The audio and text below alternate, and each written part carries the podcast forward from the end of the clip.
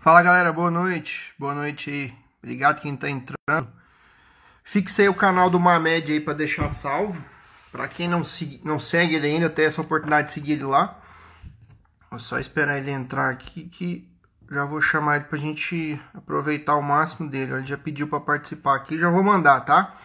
Galera, é o seguinte, antes de eu chamar ele, ajuda a gente Manda um aviãozinho aí para quem curte, para os amigos, para todo mundo poder participar e tirar dúvidas aí, cara, com relação a, a essa, toda essa área de restauração e tudo. E o Malmed é o cara, mano.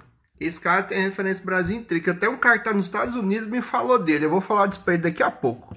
Eu morei na Califórnia no tempo, em Massachusetts. E tem um cara lá que Mamed já deu uma mão pra ele aqui do Brasil, cara. Então eu vou te chamar aí, Mamed. Cara, manda aviãozinho aí, galera. Vamos fazer essa essa live tem muitas perguntas aí, porque a intenção é essa, né? A gente tirar todas as dúvidas. Fala, meu querido! E aí? Como é que você tá, cara? Vou botar esse boné direito aqui. a propaganda do boné. Tamo junto, tamo junto aí. Mamete, cara, primeiro prazer a gente estar tá batendo esse papo aqui, cara. É, eu até estava comentando ali, não sei se você ouviu, eu conheci um cara no Instagram que ele está em Massachusetts hoje e você já deu uma mão para ele, cara. É o Arrênio. Você lembra do Arrênio? Claro, eu lembro demais. Lembro muito. É, o Arrênio falou, mano, manda um abraço pro Pô, esse cara me ajudou demais. Eu comprei umas bananinhas dele com meu Fusca há muito tempo atrás. Ele me ajudou com a documentação do Fusca, do alemão. Falou, manda um abraço para o o cara é parceiro.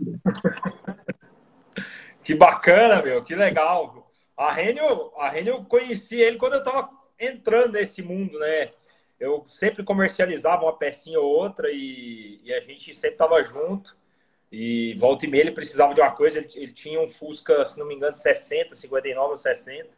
E, e, a gente volta e meia dava uma força um pro outro lá nessa jornada.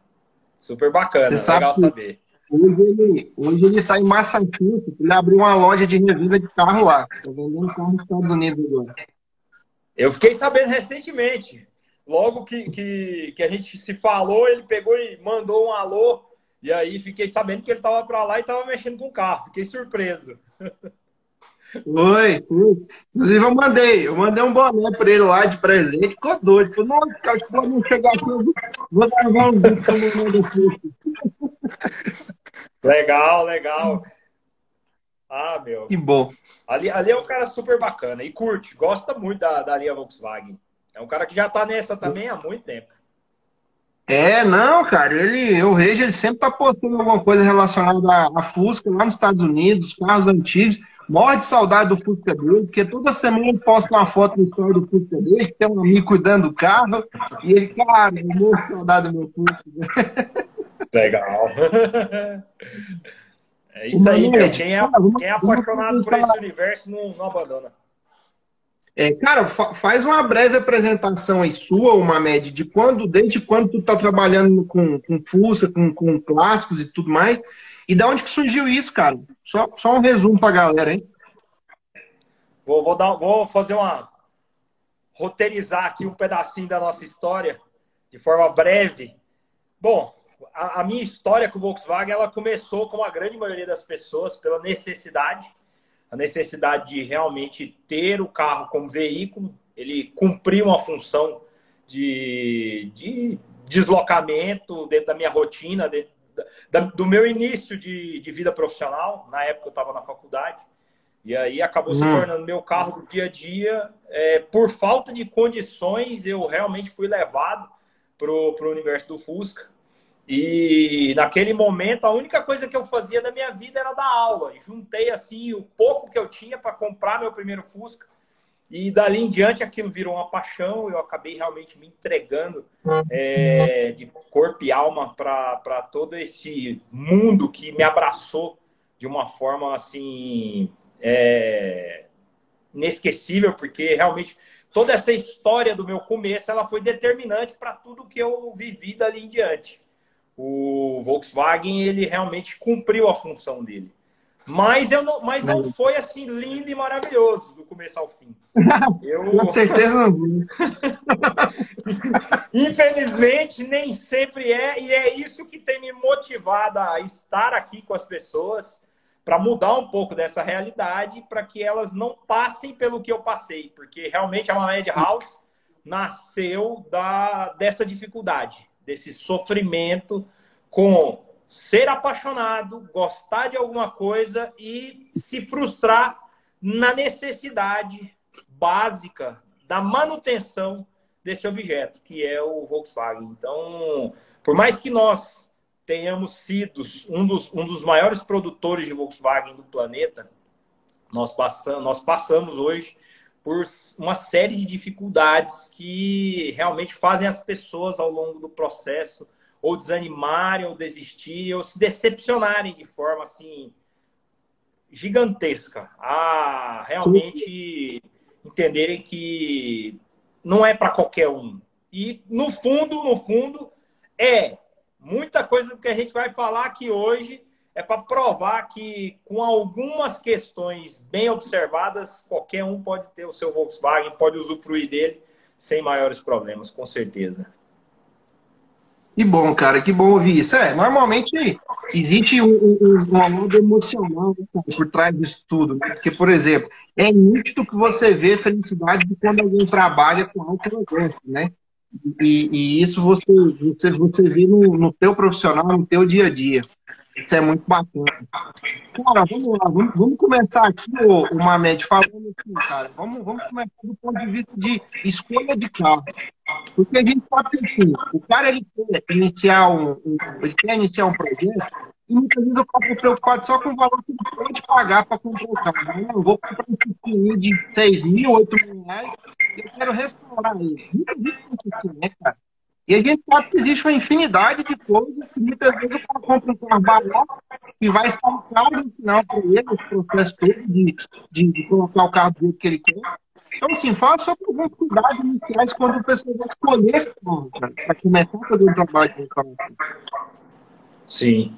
Bom, hoje, hoje, depois de alguns anos à frente da empresa, é, nesses processos e de lidar com muitas pessoas realmente que nos procuram, é, alguns com sorte no começo das escolhas, outros, infelizmente, após tê-las é, feito, infelizmente, assim, a gente foi roteirizando algumas coisas que a gente hoje determina como essenciais para você ter resultado, para você realmente estar bem resolvido nas suas escolhas dentro daquilo que você se propõe. Então, hoje, quando uma pessoa resolve realmente comprar um Volkswagen, se a razão não estiver no fato dela, da necessidade, ela vai estar no fato do emocional.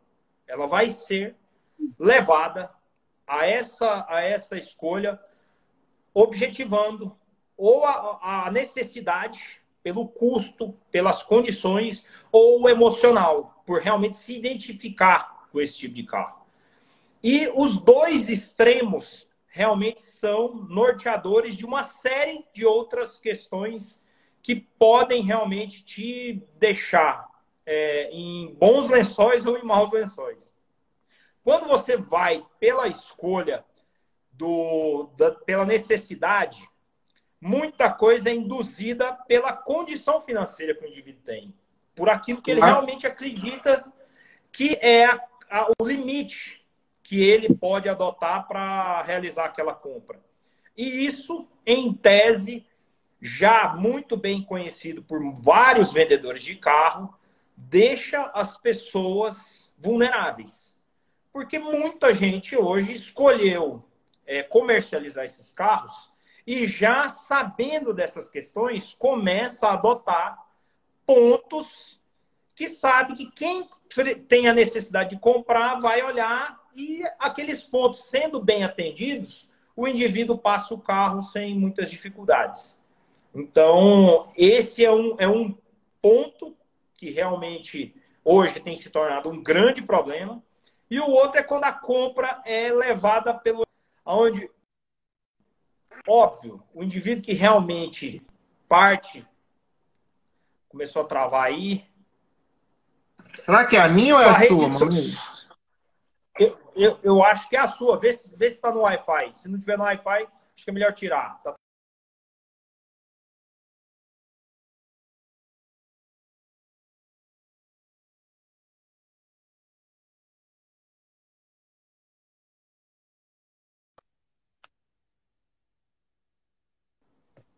Dá uns minutinhos só para a gente voltar aí.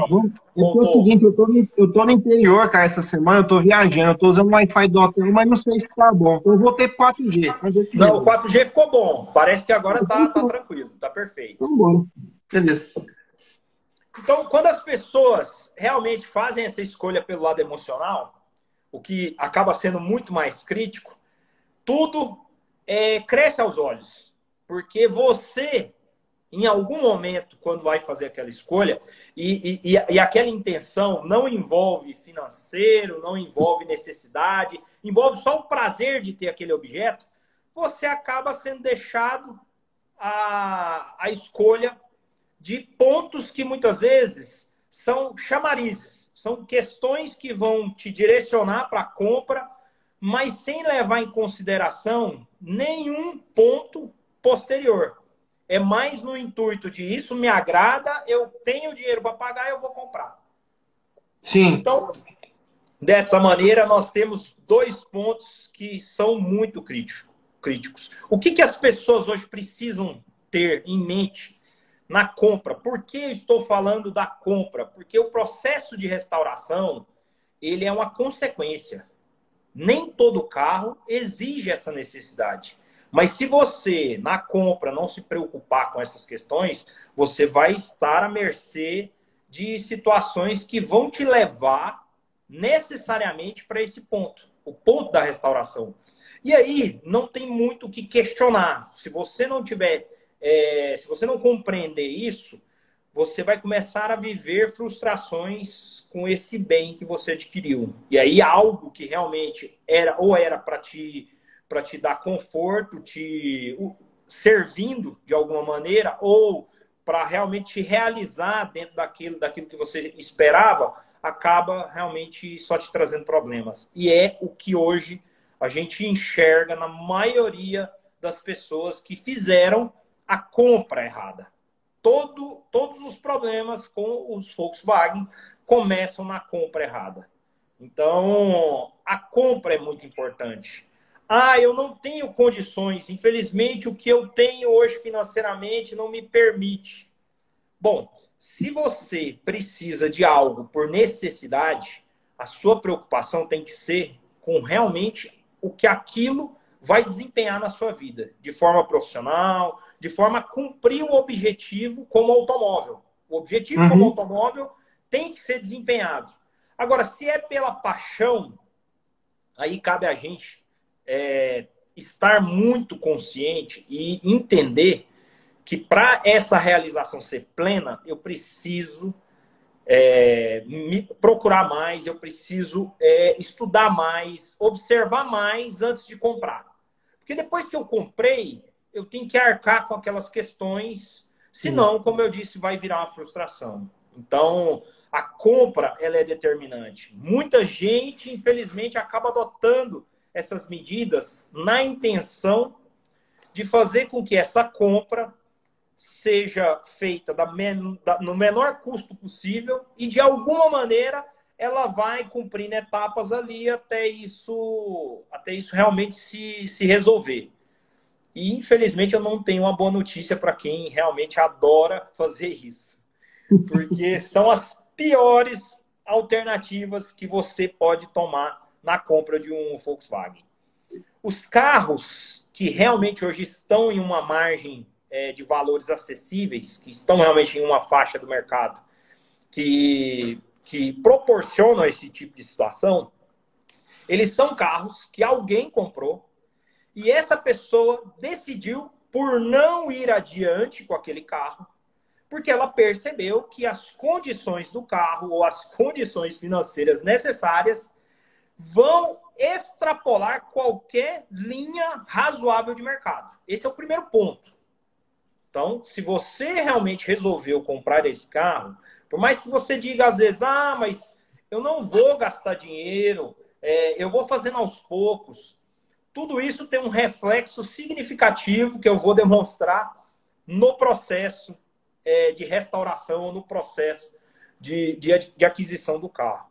Então, se você adotar essa medida, você infelizmente vai cair em uma situação onde vários problemas que você não enxergou no primeiro momento vão estar adicionados no carro e você vai ter que vai, ou vai descobrindo aos poucos ou vai perceber isso o dia que for vender que realmente você não vai encontrar uma pessoa com a, a, o mesmo interesse, a mesma condição de fazer aquisição.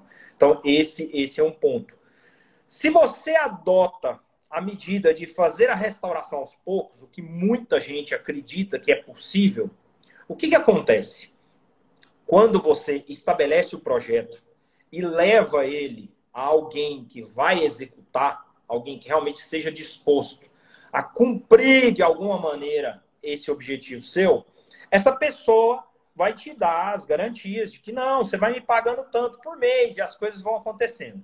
Não funciona bem assim. Por que, que não funciona bem assim? Porque dentro de um ambiente de oficina, a oficina tem a sua demanda, ela tem as suas necessidades.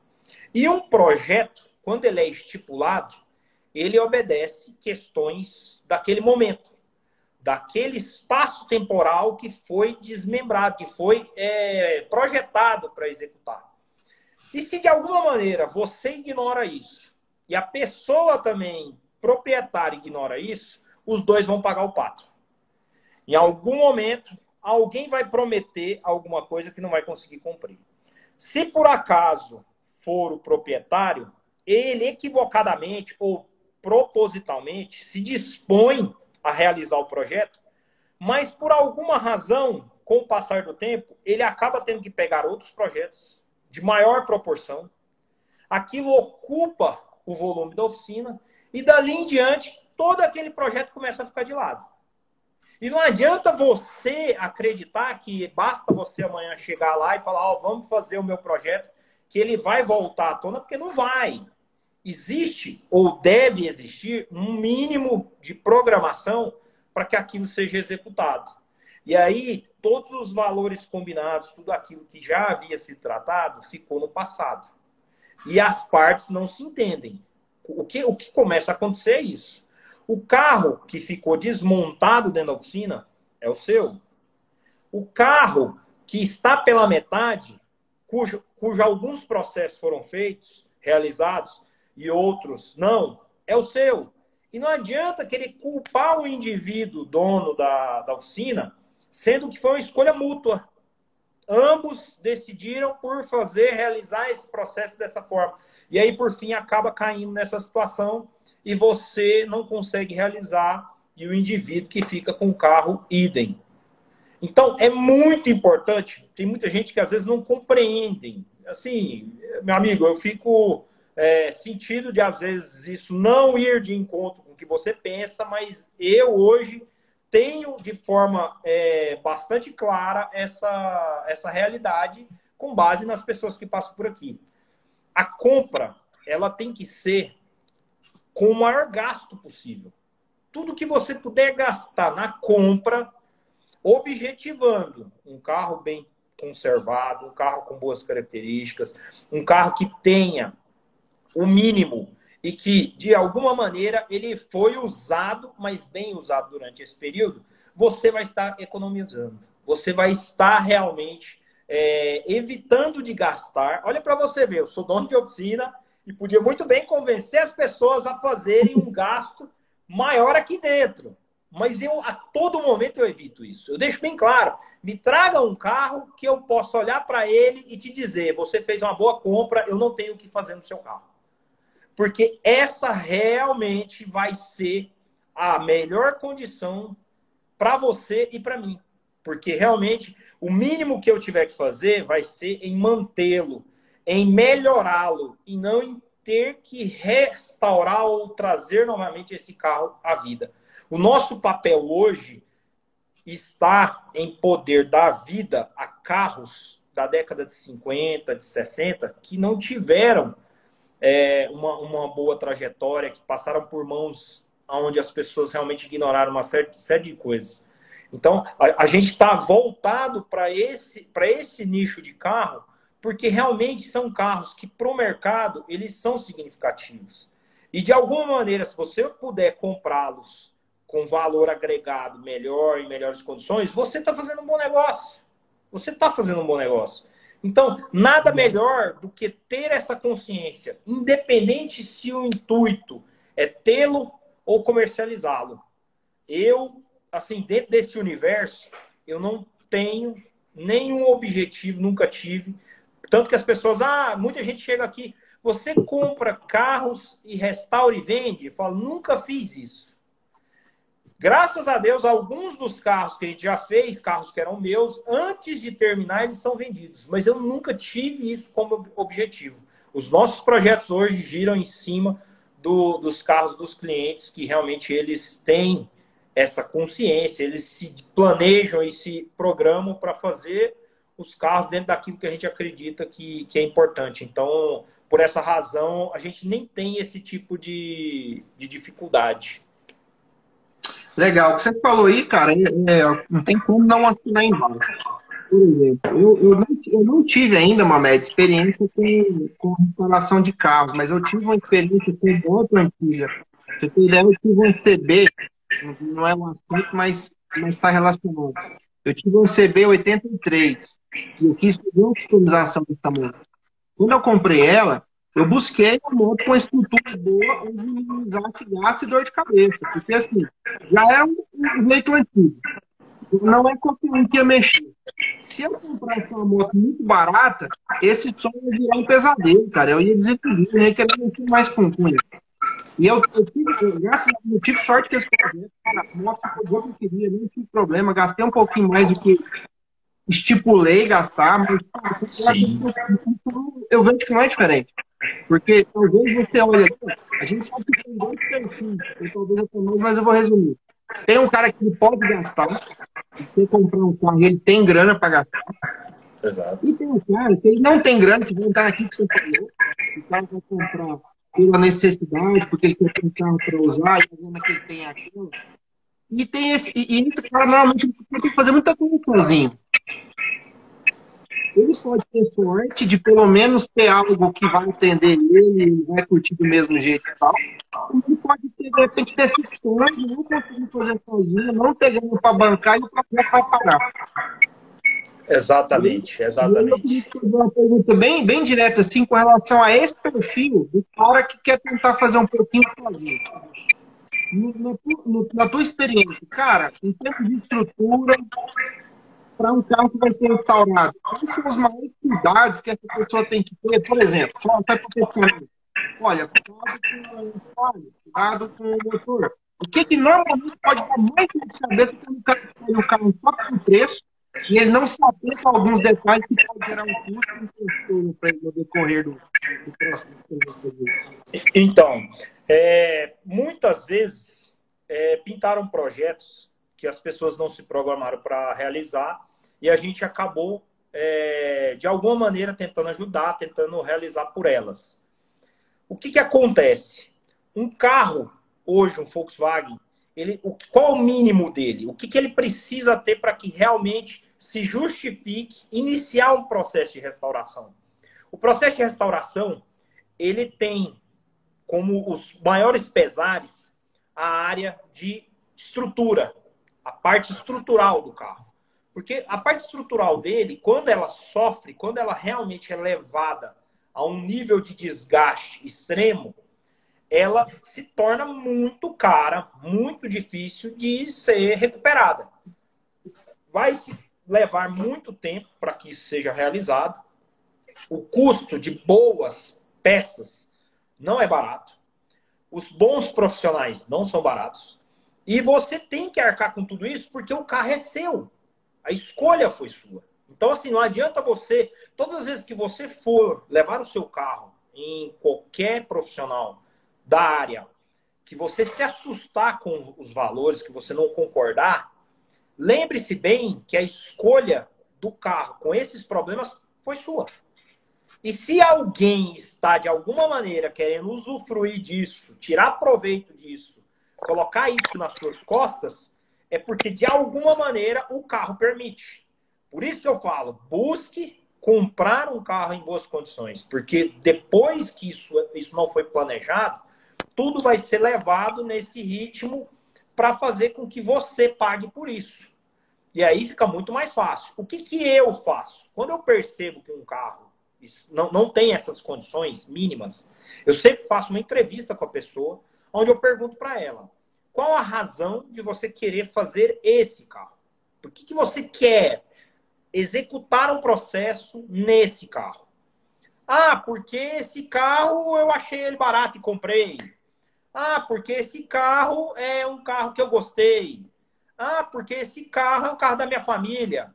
Bom, então pera lá.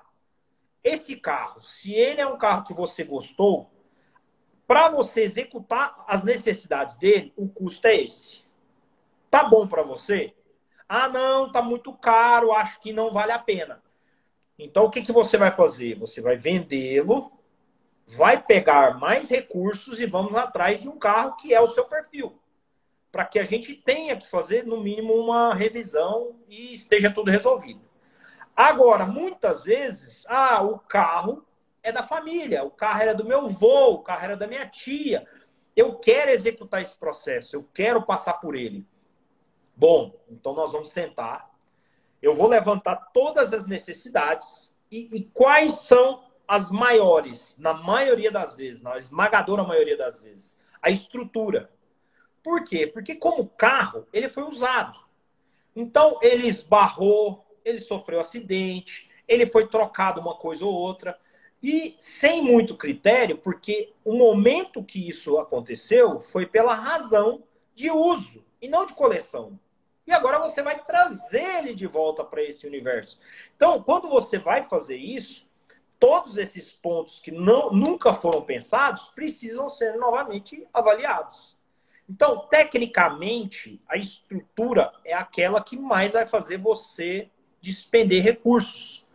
A mecânica, na maioria das vezes, você consegue resolver ela se você tiver a proposta de, de um projeto original, você consegue resolver ela com valores consideráveis.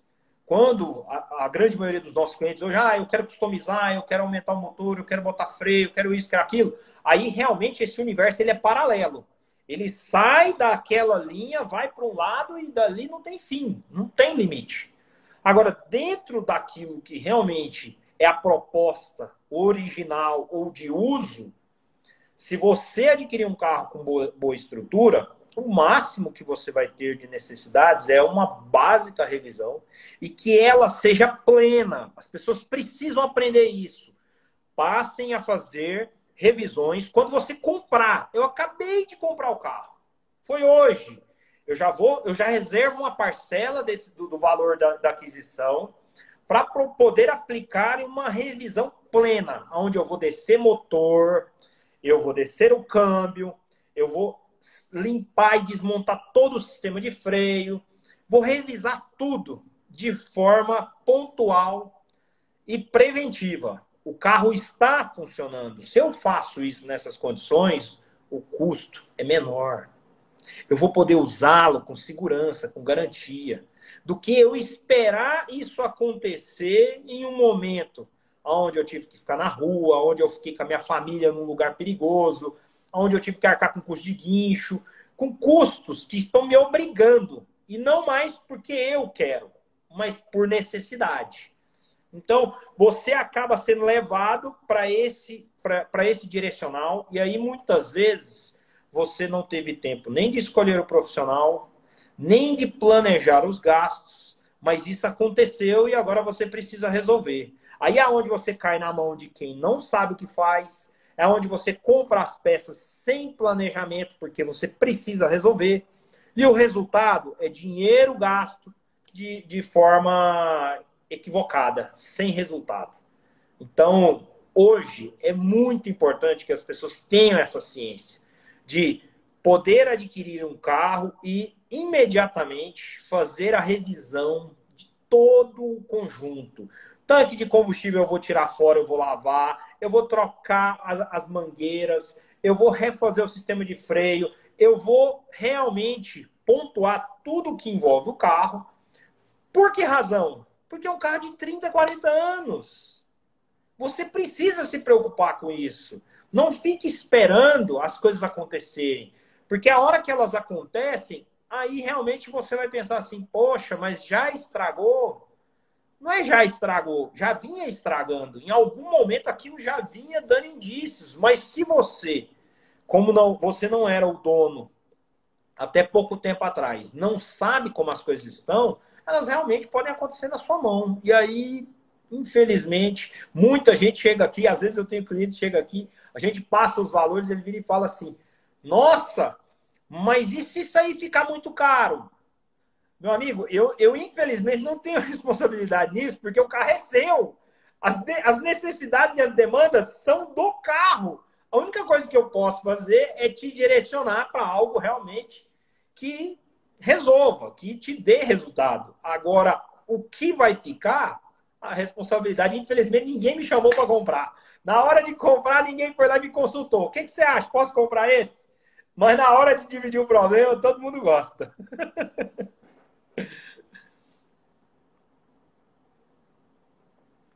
Meu, tá sem som, não tô te ouvindo. Tá ouvindo agora, o, o momento? Agora ouvi, ouvi. Eu tentei pôr o microfone para ver se melhorar, porque a pessoa estava reclamando de microfonia. Mas enfim. Tava. Eu ia falar para abaixar um pouquinho o volume que melhora. Olha só, o, eu vi um comentário aqui mais cedo do Pablo, talvez você até conheça o Pablo. O Pablo ele tem alguns cursos aí e tudo mais. O Pablo fez um comentário aí dizendo o seguinte: não se tem os recursos do período que o carro foi fabricado. Então, isso aí é uma tarefa muito grande dá uma dificuldade muito grande, né? E, e, muitas vezes o cara, na emoção de querer ter um, um, carro antigo, ele não leva esse ponto em consideração. Cara, você vai mexer no carro de 40, 50 anos atrás, que recurso de peça, de, de quem exatamente. tem, que mexer na mesma, né, cara? Exatamente, exatamente. E hoje, assim, nós é, muito recurso para oferecer isso de uma maneira prática para as pessoas que escolhem a nossa oficina. E realmente não é fácil, porque ah, o meu papel é ficar garimpando aí atrás de peça, é tentar encontrar o máximo dentro das condições que a gente avalia serem o mínimo para poder realmente entregar um bom serviço.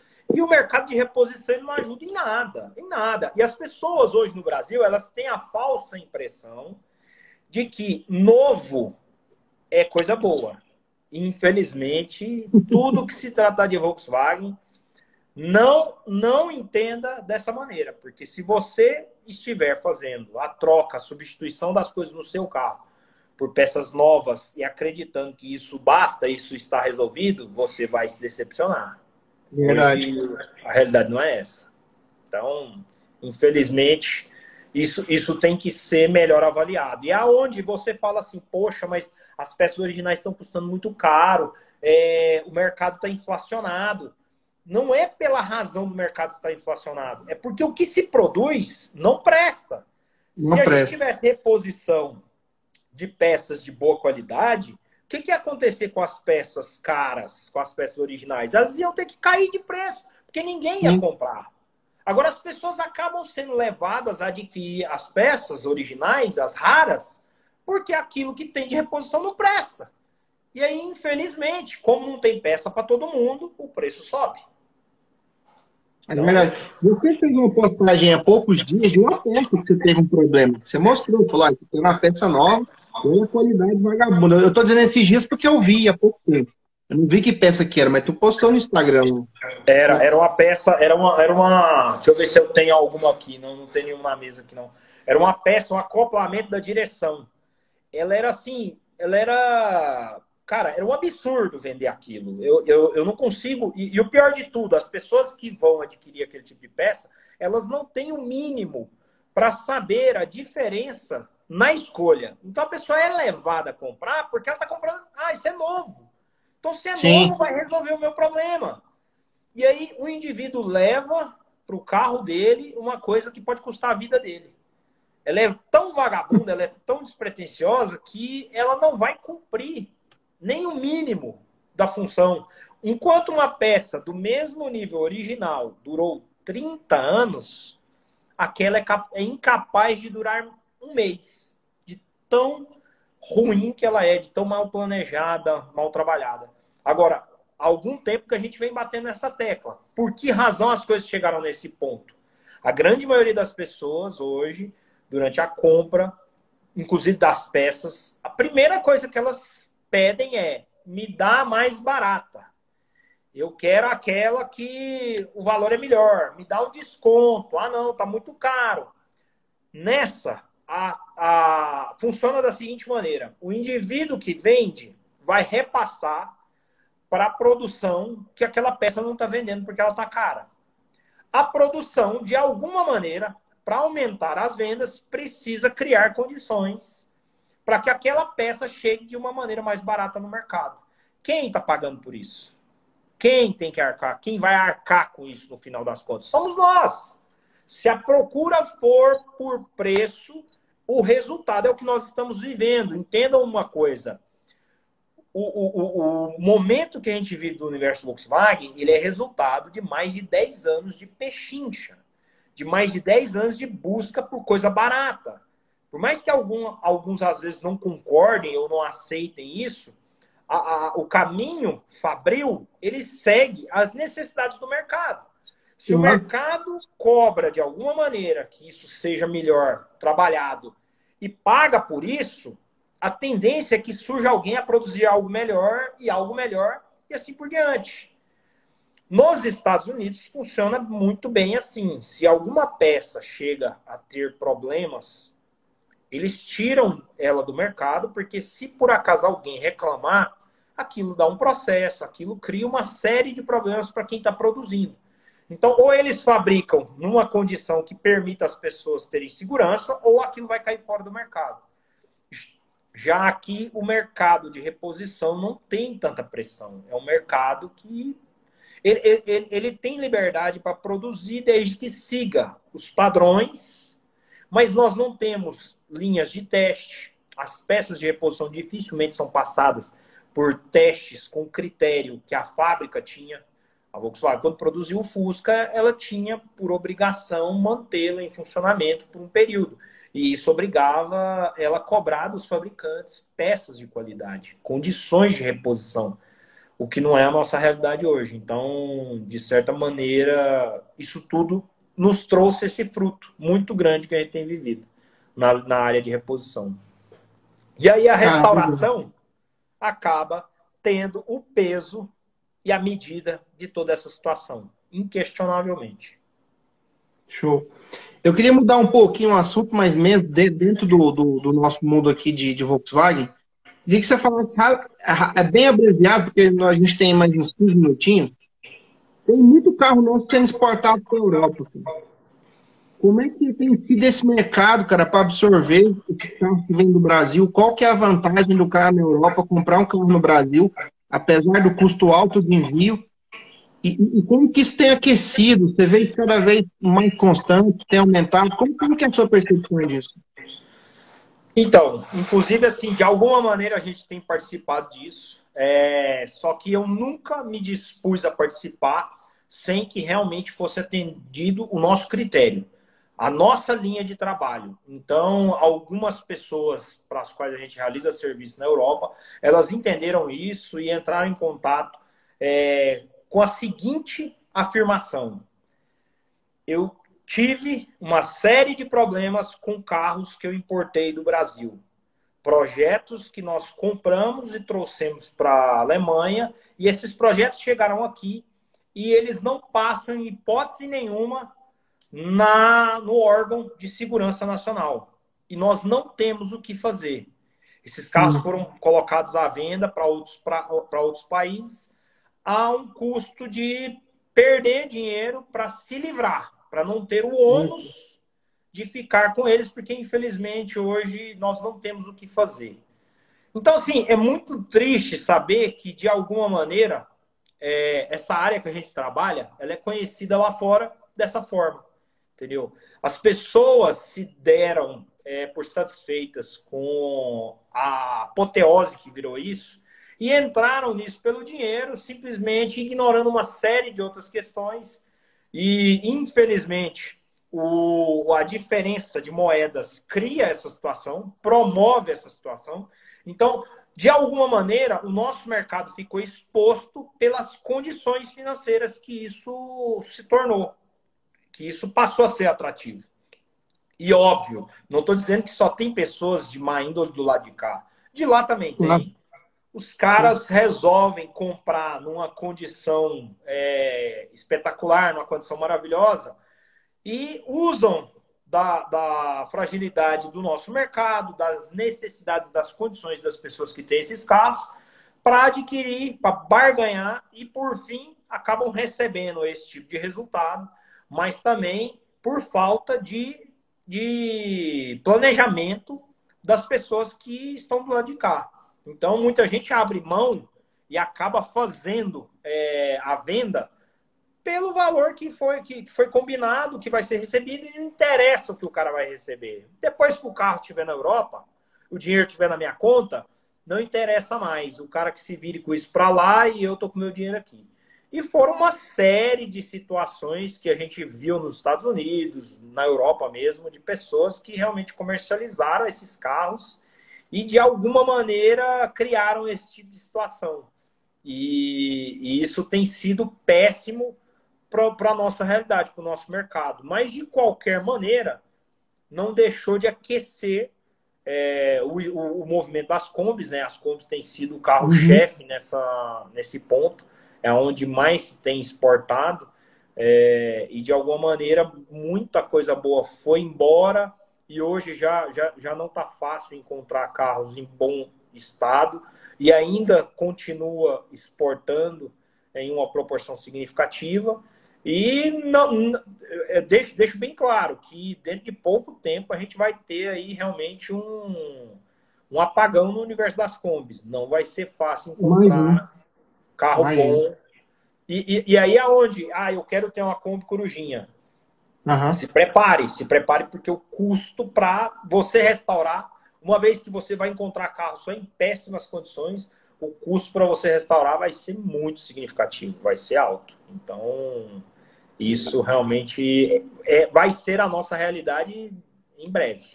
Não vamos ter como. Você acha que o Brasil, cara, em termos de disponibilidade né, de mercado para o Fusca. O Brasil é um dos países que ainda tem o maior volume de Fusca para se comercializar, para se comprar, ou não? Tem país aí que, que se cria mais fácil. A minha percepção é que o Brasil ainda tem muito Fusca comparado a outros países, principalmente Europa, Estados Unidos, é muito mais raro, é muito mais difícil, né? É, e você vê como é que são as coisas, né? O Brasil produziu aproximadamente 3 milhões de Fuscas. É, os Estados Unidos importou da Alemanha 8 milhões. Só os Estados Unidos. Então, assim, dentro dos Estados Unidos tem muito mais carro do que aqui, apesar de a gente ter produzido.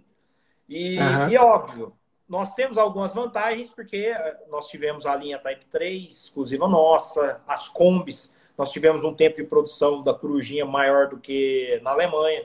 Então, tudo isso, de alguma maneira, foi significativo para o Brasil. Mas comercialmente, é, hoje, o Brasil é um país muito aquecido nesse universo. É muito significativo o movimento que, que isso realmente significa perto de países como Alemanha, de países como o México, por exemplo. O México também teve muito Fusca. Sim. Só que o carro lá, ele, ele, ele foram carros, a, a fabricação lá começou mais tardia e são carros que, de alguma maneira, não têm a expressividade que os nossos aqui tiveram.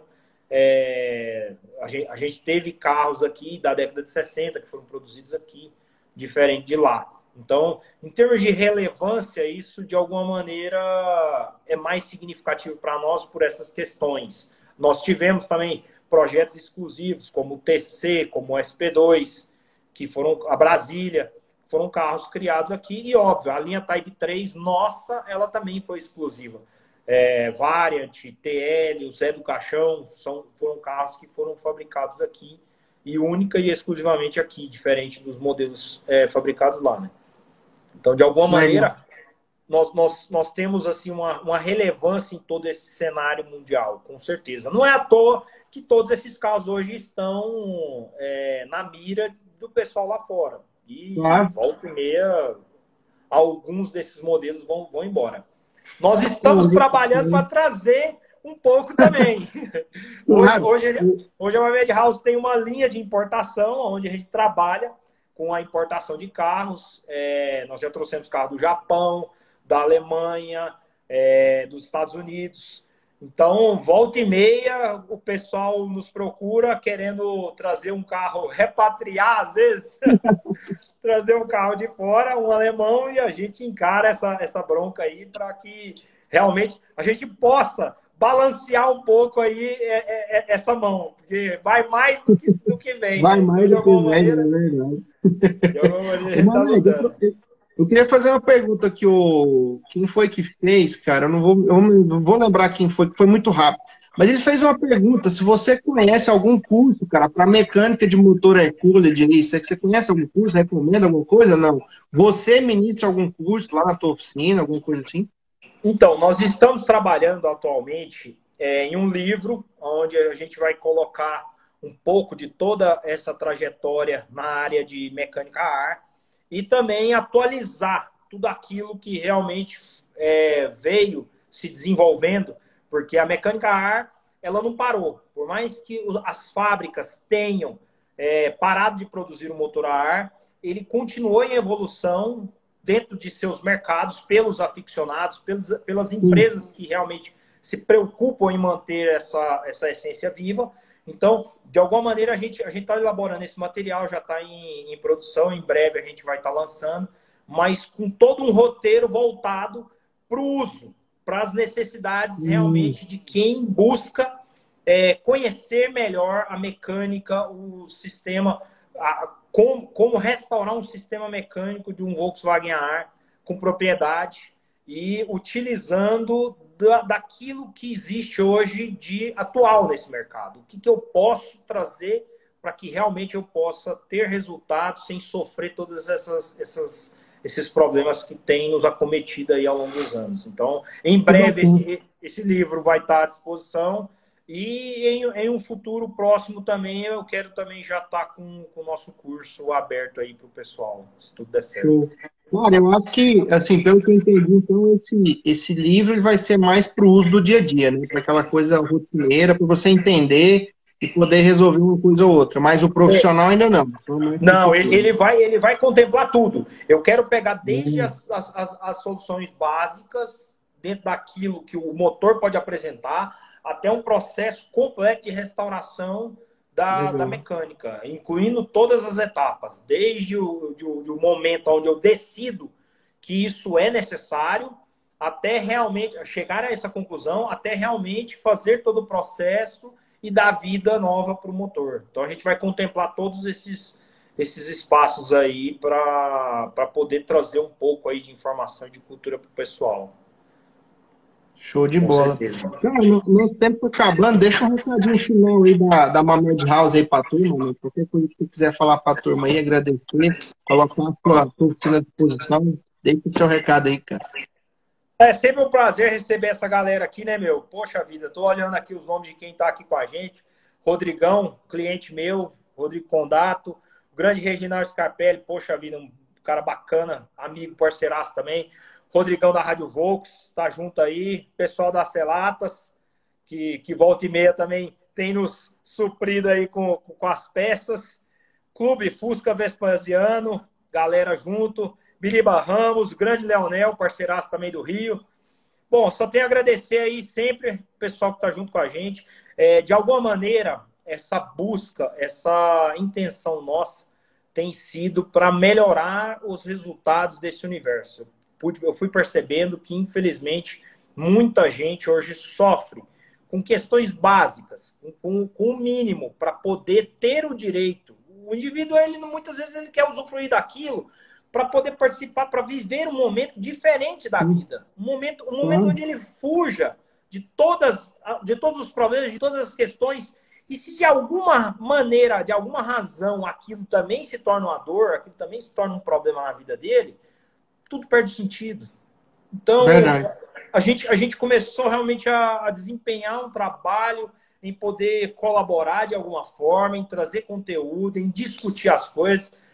eu vou incomodar muita gente. Por que razão? Porque, de alguma maneira, quando você começa a tocar em pontos que já são, assim, é, crenças antigas, de muitos anos, onde a pessoa não acredita que aquilo seja diferente, onde a pessoa jamais aceita que, por alguma razão, existe alternativa, isso começa a incomodar e começa a trazer, trazer problemas. Mas eu não estou aqui com o objetivo de me incomodar com essas pessoas. Eu vou realmente enfrentar tudo isso, porque eu não quero mais ficar em evento discutindo problemas. Eu não quero mais estar em eventos e saber que o fulano não chegou, o fulano não veio, porque ele não conseguiu, porque o carro dele é, não chegou. Então, de alguma maneira, eu quero poder estar participando e ajudando nesses pontos e fazer com que as pessoas possam dar uma outra realidade para tudo isso e se a gente puder ajudar, vai ser um prazer. Então, só tenho a agradecer demais todo mundo que está aqui sempre junto com a gente. Essa galera aí, ó, que de alguma maneira paga com tempo, com interesse para estar tá aqui. E, e, o mínimo que eu posso fazer é retribuir isso para que seja justo, para que eles realmente possam servir de exemplo no futuro de que tudo isso realmente é possível ser mudado. Então, estamos juntos aí. Só tem, só tenho a te agradecer demais pelo espaço, por estar junto com a gente aí também. É... Ó, galera, quem quiser depois, ó, entre em contato aí. Boné, de Fusca.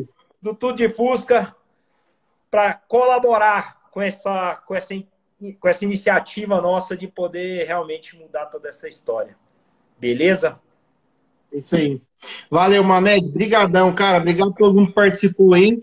E vamos dar sequência, que eu acho que essas lives aqui, para quem é ficcionado, é melhor que qualquer conteúdo que assiste de, de live no Instagram, porque aqui tem paixão, aqui tem coisa que realmente a gente gosta, é um mundo muito bacana. É um mundo de amizade, é um mundo de pessoas que muitas vezes, como você disse, tem os maus profissionais, mas tem muita gente boa, tem que valorizar Sim. quem é bom. Né? Sim. Semana que vem, a gente está elaborando uma live sobre os, as carcaças, sobre os blocos de motor. Então, nós vamos passar aqui do do bloco do 1100 até o 2300 para avaliar todas as questões, todas as diferenças, tudo aquilo que realmente envolve é, essa evolução. E fica claro como o motor a ar foi um motor que se saiu muito bem ao longo de todos esses anos. Show de bola. Beleza. Tá Obrigadão, Mamed. Boa noite, cara. Com Deus, tamo Vai junto. cuidar do seu Volkswagen. Valeu. É isso aí, tamo junto. Falou. Um abraço. Um abraço.